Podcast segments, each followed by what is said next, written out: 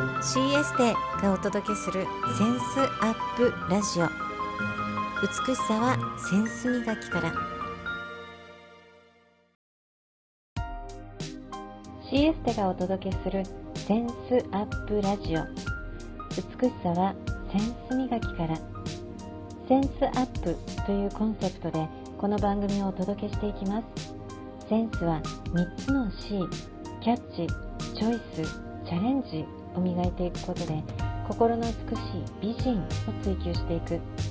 センス磨きをしていくことで一人一人の可能性が最大限発揮されるというビジョンを持って各フィールドのプロをお招きしながら豊かなライフスタイルを送っていきたいというあなたと一緒にこの番組を作っていきたいと思っています。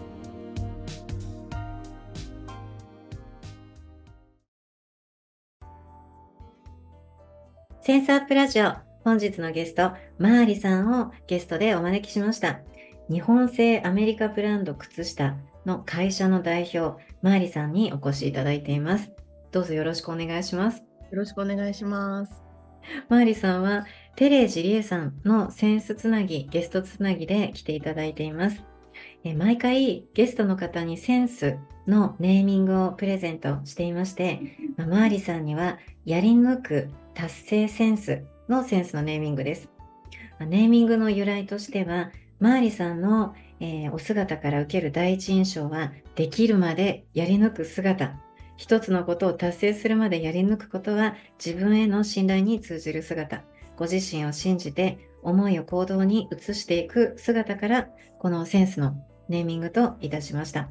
はい、そんなセンスをお持ちのマーリさんにインタビューをお聞きしていきます。よろしくお願いします。お願いします。はい、えー、早速、えー、現在のマーリさんのお仕事について紹介をしていただけますか？はい、えーと、私は2001年に渡米をしまして、えー、2002年からアパレルの事業をアメリカでスタートしております。うん、で最初はですね主にあの日本ブランアメリカブランドを日本に、えー、輸出販売していたんですけれども、うん、2006年から日本製の靴下をアメリカで販売することになりました。で、それが今でも続いているっていう感じですかね。はい、日本製の靴下をアメリカで、えー、販売をする、アメリカのブランドとして販売するということですね。はい。わあ、旅ソックスという会社のお名前でよろしかったでしょうか？はい。わあ、日本っぽいネーミングですね。旅ソックスっていうのが。あの日本人の方だとね、あのつま先が分かれた旅を想像するかなと思うんですけども、はい、そうですあのではなくてですね、実は、うん、あのファッション靴下なんですね。はい。あのタイツであったりとか、あの膝丈オーバーニーとかレッグウォーマーとか、はい、あのプリントのタイツとか、あのファッションの女性ブランドになってます。わはい、おしゃれな旅ではなくおしゃれな靴下タイツ、をアメリカでアメリカンマーケットに販売されています。はい、えー、この旅ソックスというのが奈良産のカリフォルニア靴下ブランドということですけれども、うん、この奈良産日本の靴下に対するアメリカ人の反応っていうところであこれ日本人と違うなって思われた、えー、ことを、えー、3つお聞きしたいです。あそうですねあのすごくやっぱ驚いたことが3つあるんですけども、はい、えーと、まずそうですねあのよくstay well って言われるんですね。で、 stay well って何かっていうと、はい、あの落ちないっていうことなんですよ。落ちない。うん、あのゴム例えば膝丈の靴下だったら、ハイソックスとかオーバーニーの場合は、はい、アメリカの靴下って膝から落っこっていくんですよ。使いにくいですね。であの履いてるうちに、はい、あのずれていく下に落ちていく。ので、はい、そううちの旅ソックスはもうステイウェル。だからあの、はい、こう持続しているその落ちないっていうふうに言われるのと、うんはい、あとまあ立体構造なので日本の靴下はアメリカのに比べると、あのかかとが落ちないっていうのもよく言われますね。あうん、あのなんていうんですかねアメリカの靴下って最初私か昔か購入した時に驚いたんですけどあのかかとから落ちて、えーと、例えばブーツとか履いているとつま、はい、先に靴下が溜まっていくんですよ。えー、だからあのつま先歩いてるともうつま先両方に靴下がこうずれ落ちて信じられない現象になるんですね。そうなんです。で、足の半分ぐらいが裸足状態で、あの、えー、履いてるんですね。はい。で、それはかかとが落ちないと、あの嬉しい声が上がりますね。そうなんですよ。で、それがまあきっかけでね、こう日本は、はい、日本でちょっともう靴下買おうと思って、アメリカではもう買えないやと思って、はい、まあそれをが、うん、あの事業をスタートしたきっかけにもなるんですけど、はいうん、すごくこう心地がね悪いですよね。そうですね。うん、そして3つ目の喜びの声は、はい。あと穴が開かないっていうことですね。穴開くんですね。アメリカのものはい、そうなんです。タイツとかでもすぐ穴開きますね。えー、なのでうちのタイツはもうやっぱ2年3年はもちろん持ちますし、まあ日本のものでもほとんどそうだと思うんですけれども、あのー、開きにくい。まあ、うん、ね、全然そそこの部分も違うのでまずやっぱクオリティの部分で全然違います、ね、そうですね。そんなこう日本製品の良さっていうのがアメリカの方に、まあ、受け入れられてあもう皆さんに浸透しているっていうことですよね。うん、そうですね。なるほど。ただ、うん、そのマーケットとかこう売っていくっていう上でやっぱりその土地の方に受け入れていただくためにあこんなプロセスがあったなっていうのを思い出されることでキーワードでお聞きしたいです。そうですね。最初は本当何を売っていいのかわからなくてですね、はい、あのー、とりあえず、えーと、はい、もう5本指からルーズソックスからタビやらタイツやらも日本にある靴下と言われるものを全て習って展示会をスタートしたんですね。ではい、でその中であ案外こんなタイツとか売れるんだとか、あのあこんなルーズソックスとかみんな好きなんだとか、うん、結構すごいその発見があってですね。ででそれをまああの、まあ、リサーチという形をしながら、はい、あのもうとにかくアメリカ人の好きなのを、あの把握しつつ、うん、やっていったっていうのがありますかね。うんうんうん、であとやっぱり市場が違いますので日本と。はい、でその市場をこうあと勉強するっていうことも今でもやってます。あの例えば日本だと、はい、あの流行って皆さん結構一緒で、はい一緒ですよね。それが当たり前です。そうですよね。なんかで、はい、なんかコンビニでこれが流行ってるからこれ食べようとか、うん、あの、はい、なんかここのレストランが流行ってるからここ行こうそうですね。はい、なんかこうみんなこう同じものをこう求める、うん、そうですね。性があると思うんですけど、はい、あのアメリカはもう全く違うんですよね。市場がもうそれぞれあのあるので、はい、あのなので靴下を好きな人たちってどんな人なんだろうっていうのを勉強しながらやってます。わあそれは人から、えー、専門家の方にお聞きしたりまた関連書籍とかそういうもので勉強されてる感じなんですか、えー、そうですね、あまあ、もちろんそれもあるんですけども、はい、まあアメリカの場合貧富の差がもうそもそも違うので、はい。はい、その貧富の差によって靴履く靴下も求める素材も違うんですよ。なので、はい、あのー、なんかこう例えばビーガンの方だったらあ。のオーガニックコットンを好むとか、うん、あのーうん、あと低所得層の方だと、はい、パックで何足も入って10足とか20足とかパックで入ってるようなまとめ買いの靴下を好むとか、はい、結構そういうこう市場によっても靴下の好みに差が出ているので、はい。あのー、まあ、市場を勉強しながら、はい、うちの日本製の靴下ブランドはどこの市場に合うかどこの市場に好まれるかっていうのを、はい、あのー、まあ、店舗なりあの、はい、ソーシャルメディアなりはい。から、わあ、ね、常に勉強って感じですか常にね。勉強されている。うんうんそれがニーズに応えていくっていうことなんですね。勉強されて。ねはい。うんうんなんかありがとうございます。はい。日本だとあの例えばこう職人さんがはい。割って作った靴下ですっていう、はいすごくこうありますね。売りにしてますね。してますよね。でアメリカの場合それが売りにならないんですよ。ああ、どちらかというとカスタマーがファーストな感じですね。はいはい。なのであーあの全然違います。違いますね。うんへえ。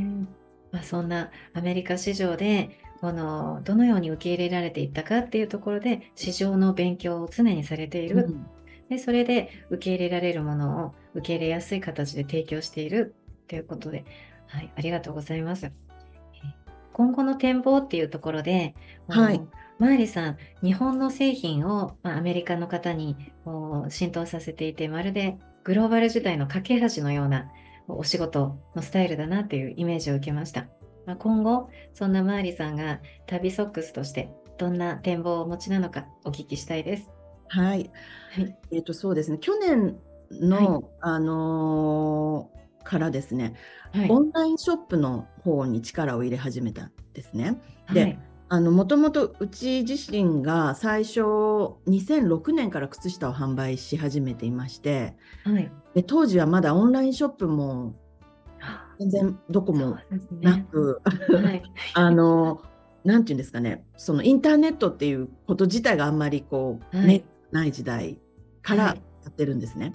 うんでなのであの事業自体がはい。あのチェーン店とかブティックにはい。卸販売をおメインでーやってはい。で今もまあもちろんそっちがメイン売り上げのパーセント的には大きいんですけれども、で去年の初めぐらいからまあもともとオンラインショップは作って置いてあったんですけれども、はい。やっぱ卸がメインだったのであんまりはい力を入れてなかったんですよ。うんでで去年始めてあの社内でみんなで SEO を勉強しながらはい。あのソーシャルメディアもやりつつあのオンラインショップの方のページの作り込みをはい。みんなでこうコツコツコツコツあ コツコツ？キーワードですね。本当にあのコツコツなんですよ。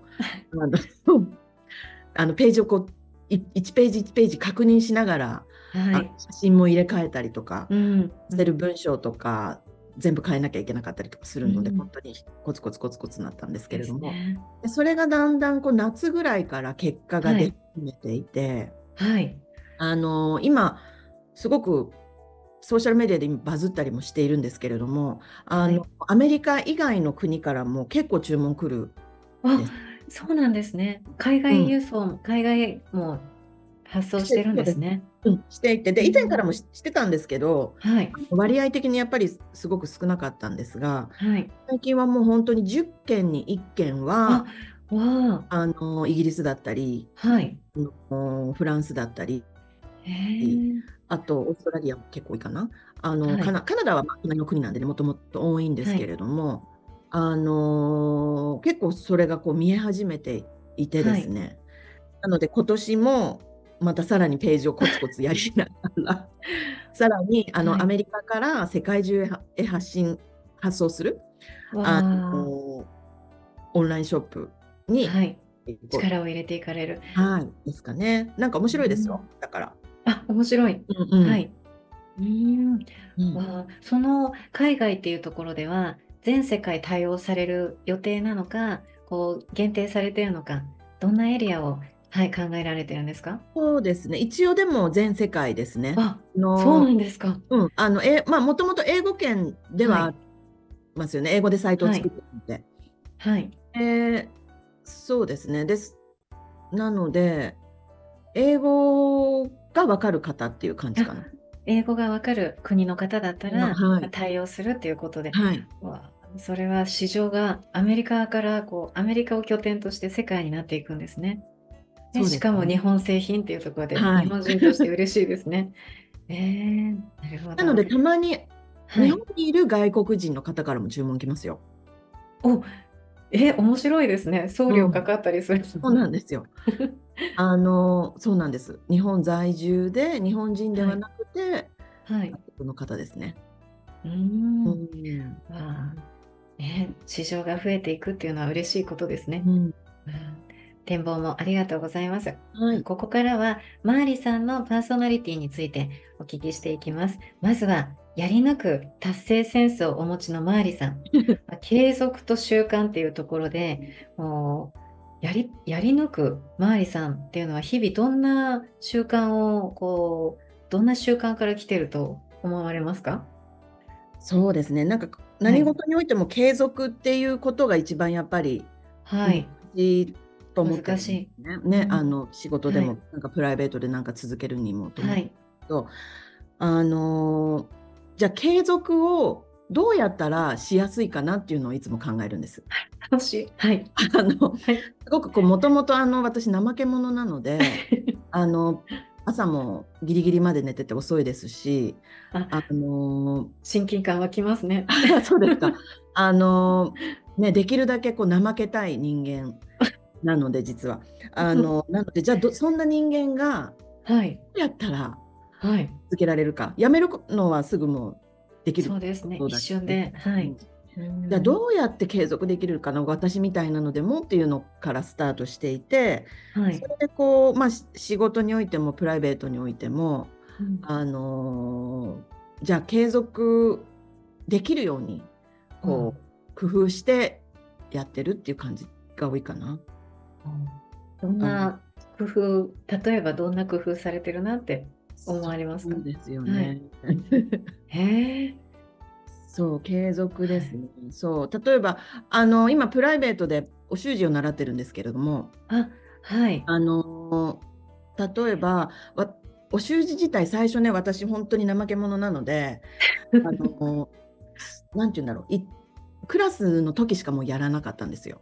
はい。うん、まあ、そそれが普通だとは思うんですけども。はい。で、こんな性格だから、あの、すクラスの時しかやらなくて、でもこれだとはい。やってる時間が無駄で、あうの、ん。コスパが悪いなと思ったんです。コスパであ考えられたんですね。はい。そうですね。あうんの、うん。ただダラダラクラスに行ってやってるだけでは、うんうんうん。ちっとも上達しなくうて、ん。うまたは。上達するスピードがすごく遅いはい。です。で、はい。うん。習ってるからにはやっぱりちゃんと、あの、やらないともったいないなと思ったんですね。大事ですね。そうなんですよ。なのでわざわと、あ。はそう、い。あの、昇段しあの、昇級試験を受けるようにして試験を受ける。試はい。験を受けるようにすうると、ま、ん。毎月課題があって提出しなきゃいけないので、はい。あの、嫌顔でも、あの、クそういう。環境づくりですね。そうですね。クラスの時間を、こう自分でこうやる、自分はい。プライベートでやる時間を作ることをになったんですよね。わあ、こそれれは大きいですね。そうですね、そういうのかな。なんかこううんうんうん。どうやってじゃ、け継続していいけるうん。かっていうのを考はい。えて、すコスパを考えましたかね。そうですね。そしうて、ん。どうせやるなら上達したいっていうう、こう、向んうん。上心も持たれてますしね、持たれてるっていうのも大事ありますね。うーん。なるほど。継続するためには練習時間を増やす必要がある。練うん。習時間を確保するためには、何かエッセンスになるものが必要だ。ま、それが、ま、試験に、ええ、定期うん。的に受けるっていうのが繋がって、はい。あ、そういう設計をされたわけですね。なんかそうしないと、あの、お尻に火がつかないタイプなので。はい。あ、これはうん。何かを継続したいっていう時はコスパを考えるっていうのそうと、ですね。自分のお尻に火をつけるっていうことはい。ですね。ああ。なんか特に女性だと、あはい。の、あ、いた多いと思うんですけども、おはい。得をしたいっていう欲ってあると思うんですよ。ああ、強いですね。ね、あの、はセーい。ルになったら買おうとか、なんかこうセールはい。うん。買い物ってすごく女性って好きじゃないですか。はい。だからなんかそういうコスパですかね。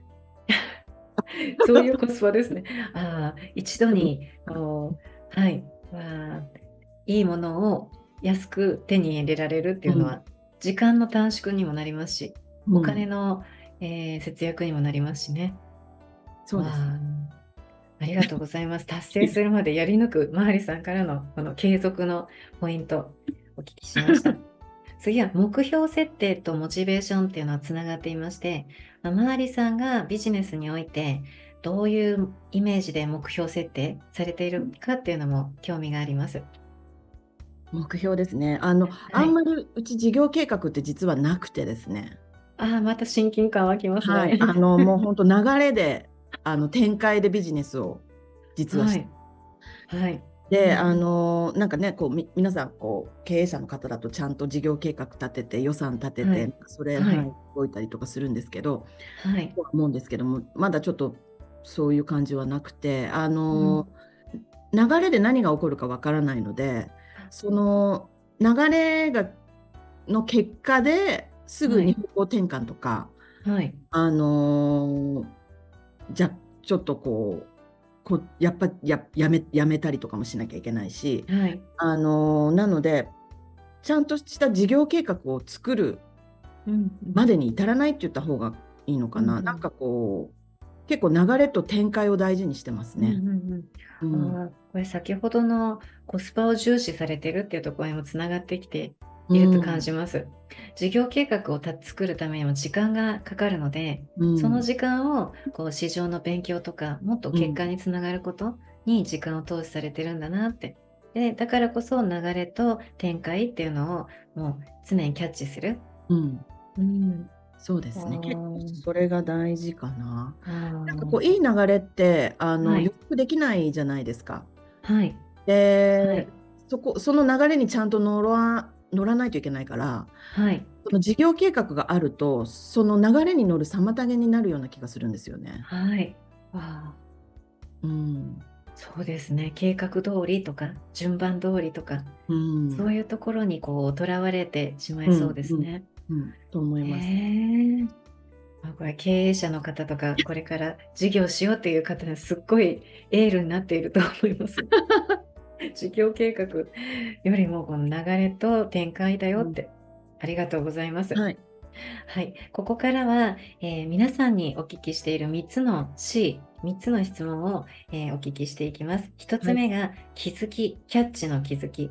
え2つ目がチョイス、選択。そしてチャレンジ、決意、実行。この内容についてお聞きしていきます。まず、マーリさんの人生の中であ大切な気づきになったなっていうエピソードお聞きしたいです。そうですね。気づきは結構あの事業で、あのなんかこう問題が起こったりとか、こう、はいなんていうんです。まあ例えばクレームだったりとか、あと、はい。まあ、うちの場合靴下なので、あのちょっと税関で止まっちゃって突然あ入荷ができないとか入荷しできないということとかもあるんですけれども結構あのそういうのがあってもあの乗り越えられるなっていうかあの、なんていうんですかね結構案外できるっていうのが気づきですね。案外できるっていうのが気づき。なんていうんですかねあのやる前ってすごくこう怖いじゃないですか。そうです。ななんかあったらどうしようとか、まあはい。あのな何をスタートするのでもそうなんですけどもはい。なんですけど結構始めてしまうと結構はい何でもできちゃうもんだなだっていうのが気づきですかね。うわーありがとうございます。もうなんか諦めるっていうか、あの、なんていうんですか、もうやるしかないっていう感じかな。やるしかないっていう状態に、状況になっちゃうので、あの、はいうん、だから結構やり、何でもやり遂げられると思います。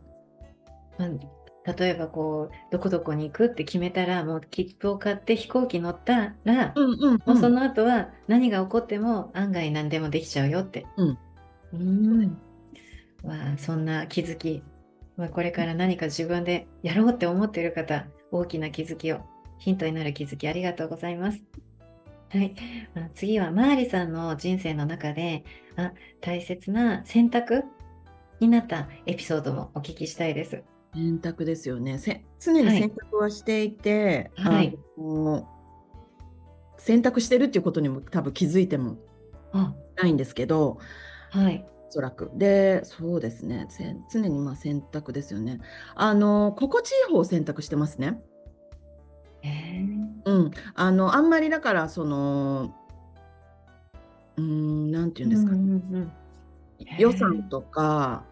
コストとか、そういうのを考えずに、あの、靴下とかも、あ、こっちがいいなっていうそのなんかこう感覚的な部分で選択してると思います。そうなんですね。うんえーそこでその感覚っていうのは研ぎ澄まされていった方がいいあこっちがいいなっていうのもはっきり分かったりするものですか？そうですね。あのやっぱりいい心地の中に自分がいさえすれば、はい。あの心地の良さの感覚っていうのは常にこうわかるうんとはい。思うので、いかにこう自分が常にそういう環境にいるかっていう感じですかね。あうんなるほ、どそれがなんかこーはい。うセンスアップになる気がします。うわ、嬉しい。ありがとうございます。そうですね。何かを選択するときは、心地の良い、いい状態の自分で、うん心地のいい方を選ぶ、選択する。うんうんそれがセンスアップにつながっていく。人生もセンスアップしていく。ありがとうございます。そして、えー最後が、えー決意実行ということで、マーリさんの中でのこの決意実行のエピソードもお聞きしたいです。はい、決意実行ですよね。はい。決意と実行の前に多分ね、はい覚悟があると思うんですよ。おーうん、であの、は結構覚悟はい。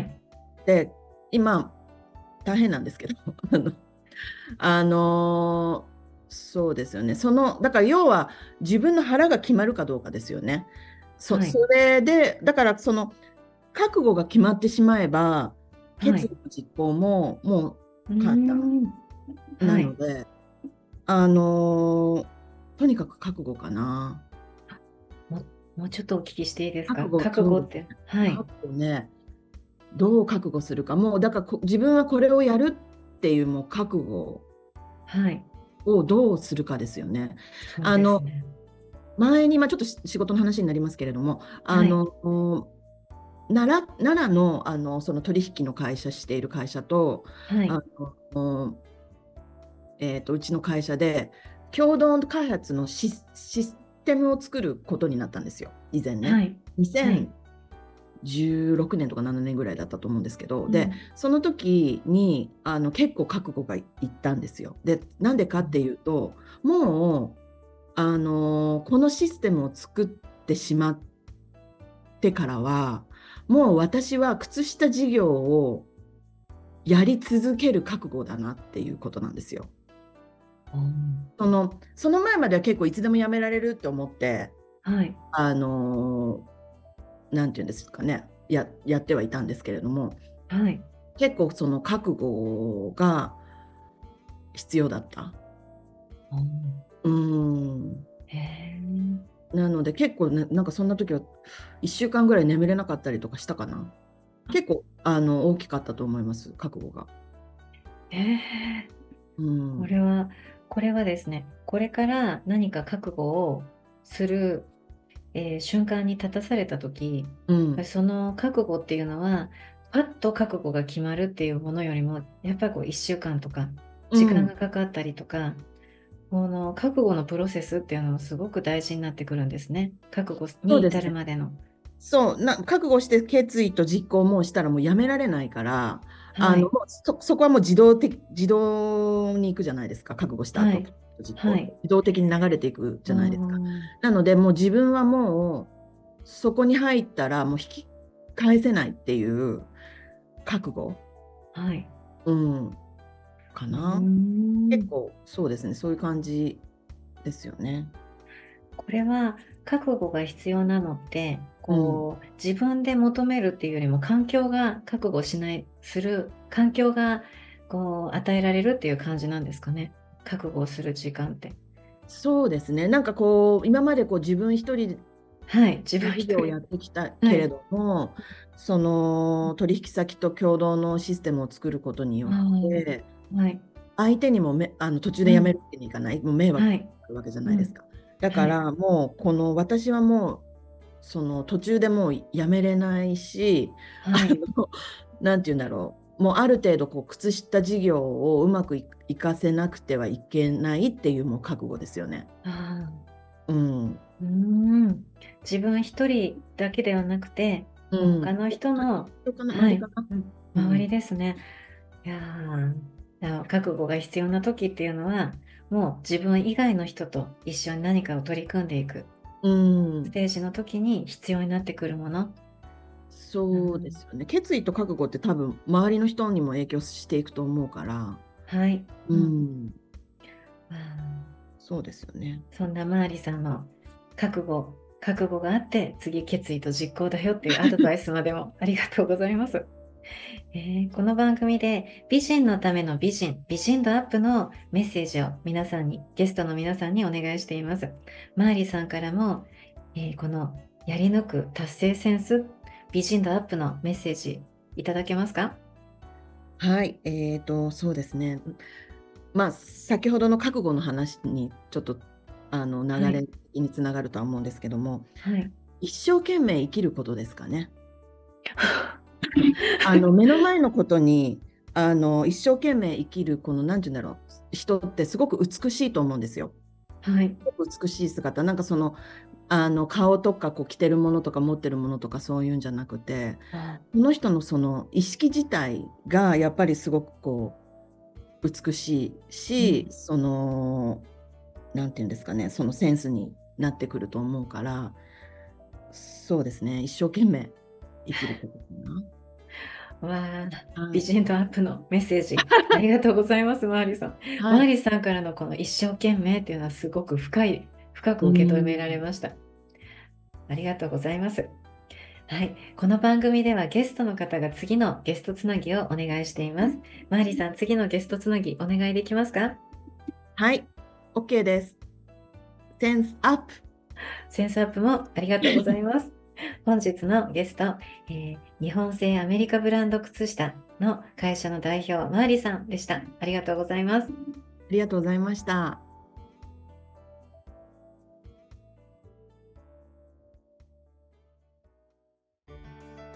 美人のための美人 CS でがお届けするセンスアップラジオ番組では皆さんからのメッセージもお待ちしています例えばおすすめしたいセンスアップする一品。心落ち着くおうち時間の過ごし方。センスアップにつながるあなたの気づき。また私小原春菜への質問など。番組概要欄のメールから送ってください。皆さんからのメッセージお待ちしています。センスアップで世界を救い、世界はあなたに微笑む。美人のための美人 CS テがお届けしました。また次回もセンスアップ